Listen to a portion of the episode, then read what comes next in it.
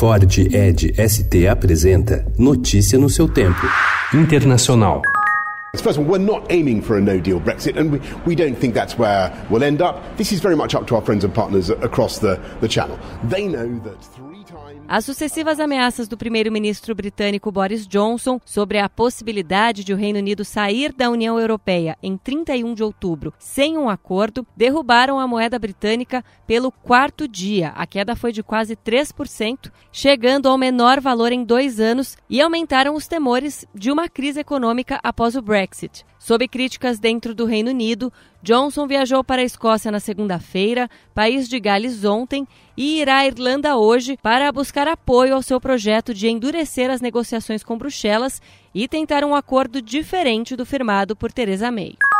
O governo brasileiro aceitará o pedido de reunião feito pelos paraguaios para tratar de Itaipu. O encontro será realizado em Brasília, provavelmente amanhã, com representantes da chancelaria dos dois países. Ainda que tenha aceitado realizar a reunião, o governo brasileiro vai cobrar o cumprimento das tratativas fechadas com o Paraguai sobre a contratação da potência da usina de Itaipu. Assinada em 24 de maio por integrantes dos Ministérios de Relações Exteriores de ambos os países, a ata visa, segundo o governo brasileiro, resolver o desequilíbrio praticado há anos pelo lado paraguaio.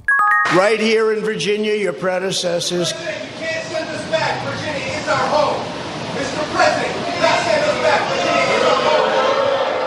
O discurso do presidente dos Estados Unidos, Donald Trump, em evento para comemorar o aniversário de 400 anos da democracia representativa no país ontem, foi interrompido e boicotado por deputados estaduais que representam minorias, especialmente imigrantes e negros, em meio a acusações de racismo contra o chefe de Estado. Trump buscou celebrar a criação em 1619 da primeira Assembleia Legislativa em Jamestown, que foi instalada para governar a incipiente colônia inglesa precursora da democracia americana. A cerimônia, entretanto, foi ofuscada pelo ambiente político criado pelos recentes ataques de Trump.